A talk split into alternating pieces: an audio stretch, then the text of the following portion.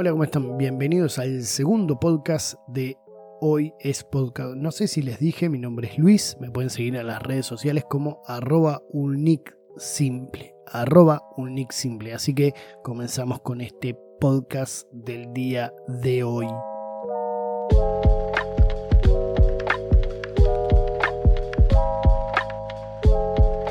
Todo el mundo hoy comparte lo que piensa, lo que dice, lo que hace, opina cómo el otro debe hacer las cosas.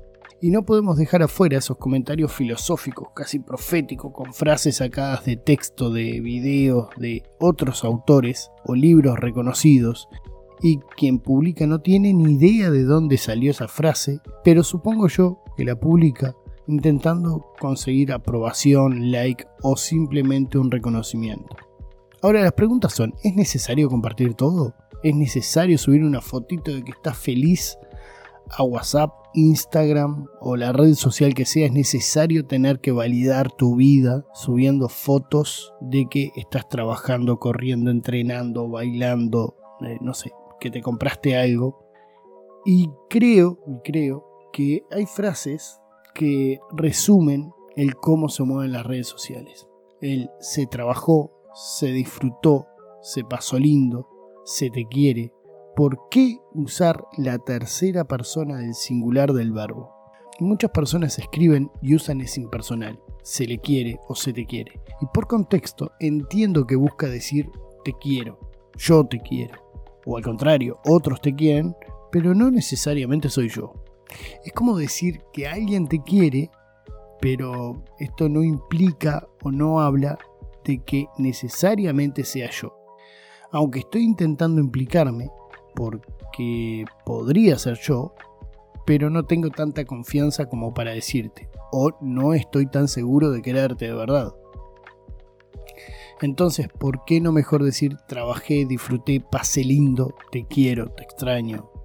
Esto me lleva a pensar, ¿y si te dijera que no toda opinión, comentario, acción o idea que proponemos son dignas de ser respetadas?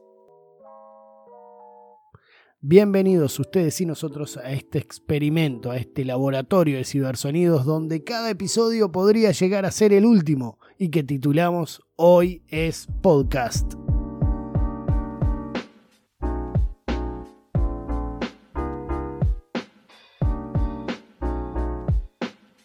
Comencemos por el tema que nos convoca. Bueno, tema.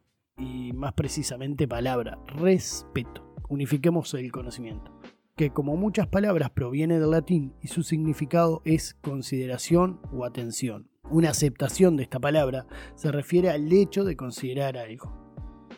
A esto podríamos agregarle también la definición del diccionario, ¿por qué no? Consideración acompañada de cierta sumisión con que se trata a una persona o una cosa por alguna cualidad, situación o circunstancia que está determinada o que lleva a acatar lo que dice o establece o a no causarle ofensa o prejuicio.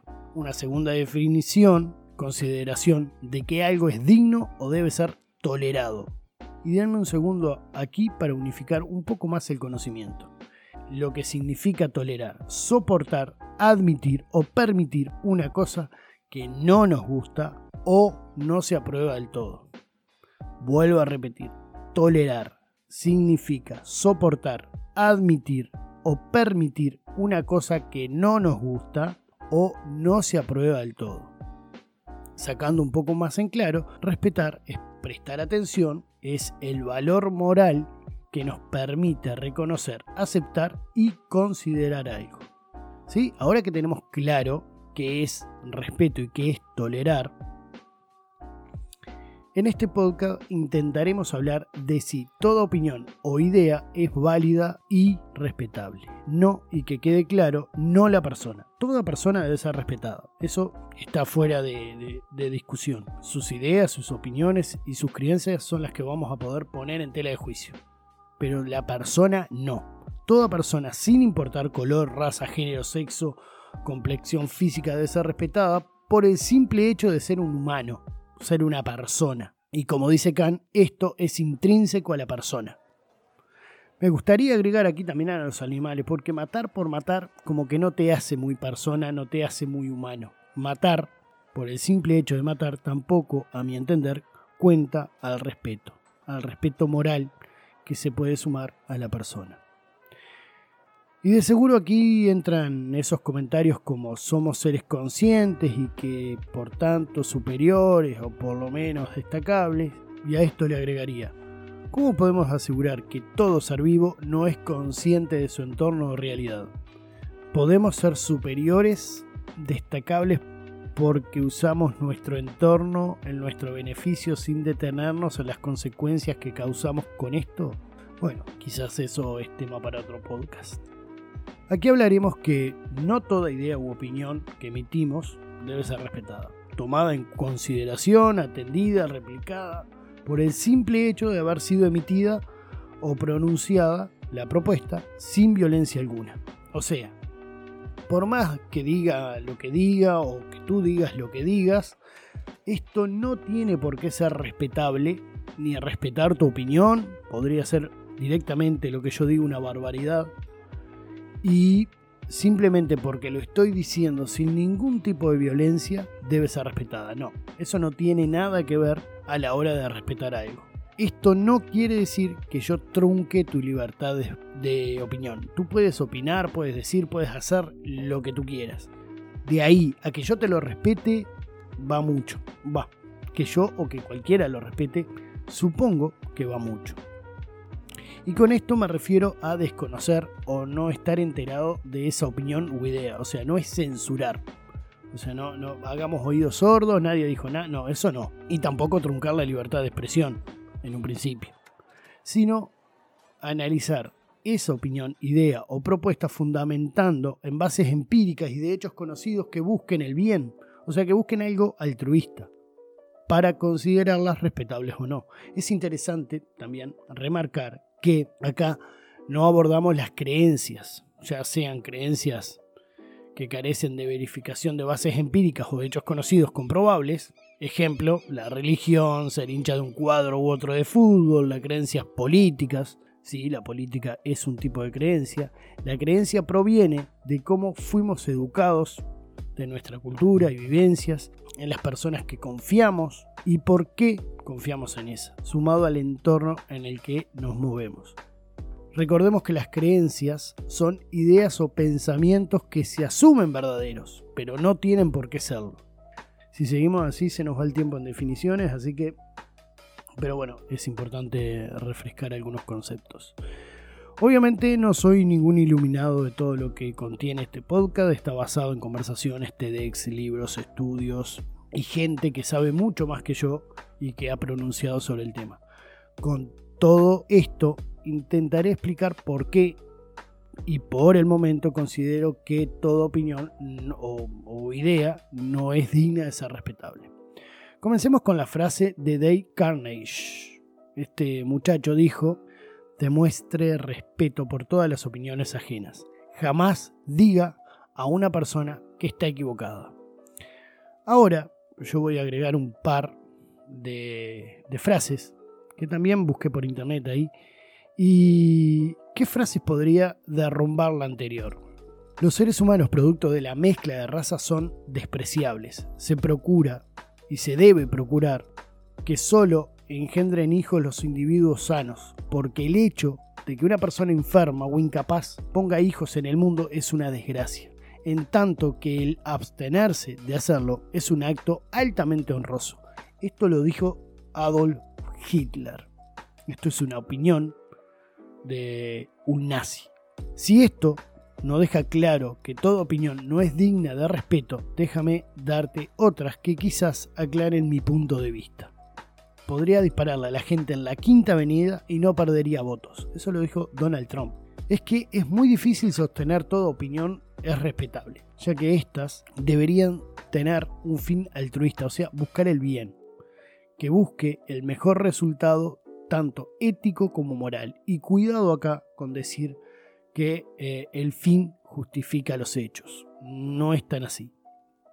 Es muy peligroso dar respeto a cualquier ideología y peor aún difundirlas porque muchas pueden llevar a resultados aberrantes o influenciar a otros que por algún motivo no tienen la capacidad, la inteligencia o la inteligencia emocional o las condiciones o el estado de ánimo o la educación suficiente para contemplar o no esas ideas.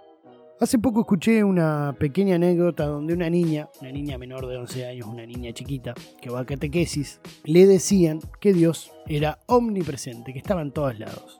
Sin más, la anécdota termina con que la nena comenzó a bañarse en su casa con ropa. Ella no quería que Dios la viera sin ropa mientras se bañaba, ya que Dios está en todas partes. Esto me picó la curiosidad. ¿Cómo algo así hace que cambiemos nuestras actividades más comunes?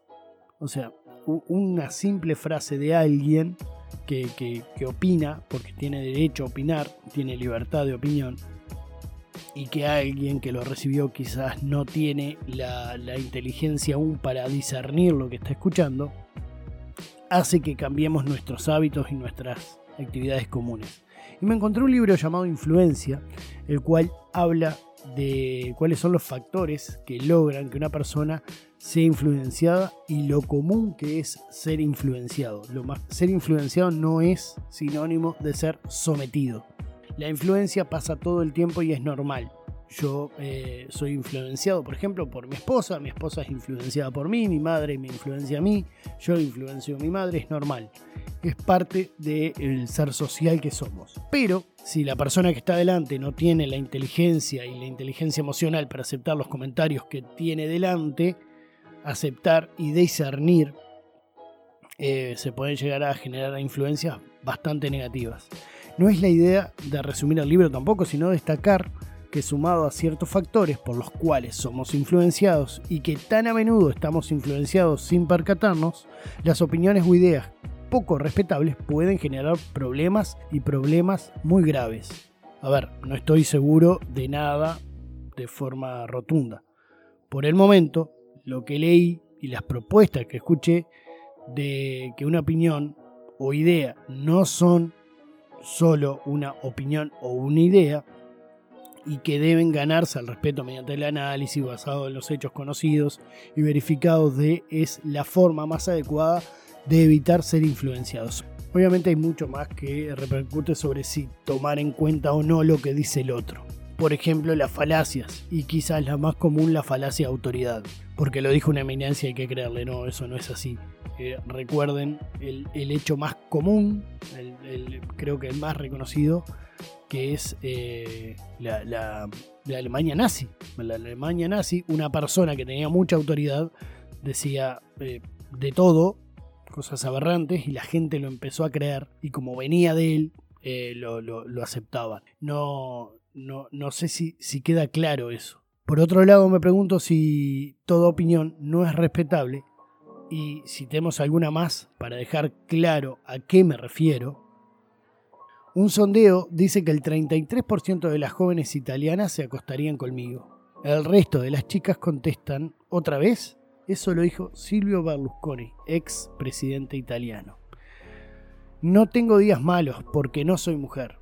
No quiero ofender a nadie. Eso lo dijo Vladimir Putin, presidente de Rusia, en 2017, dijo la frase.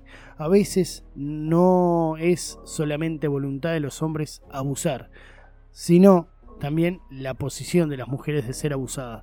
Eso lo dijo Sebastián Piñeiro en el 8M del 2020. Una burrada, pero bueno.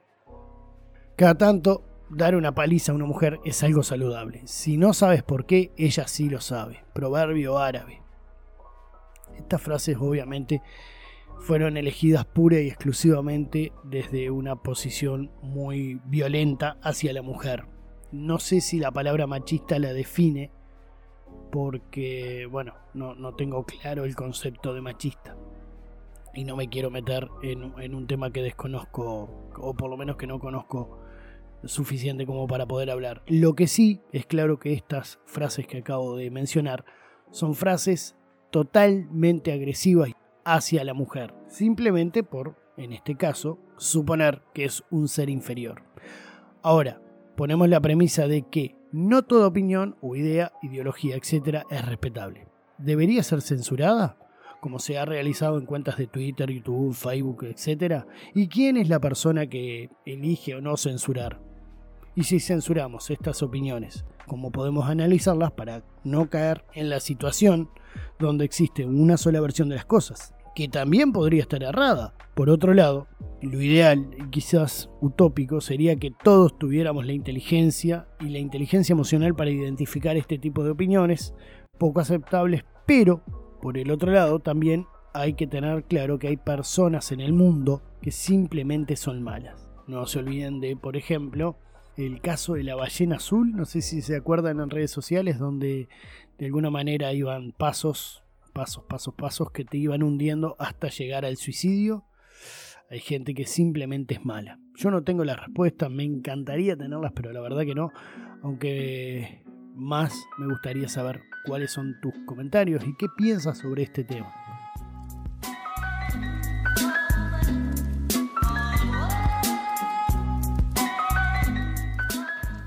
No se olviden de seguir arroba hoy es podcast en todas las redes sociales. Va, en todas las redes sociales que eh, se escuchen podcast, obviamente.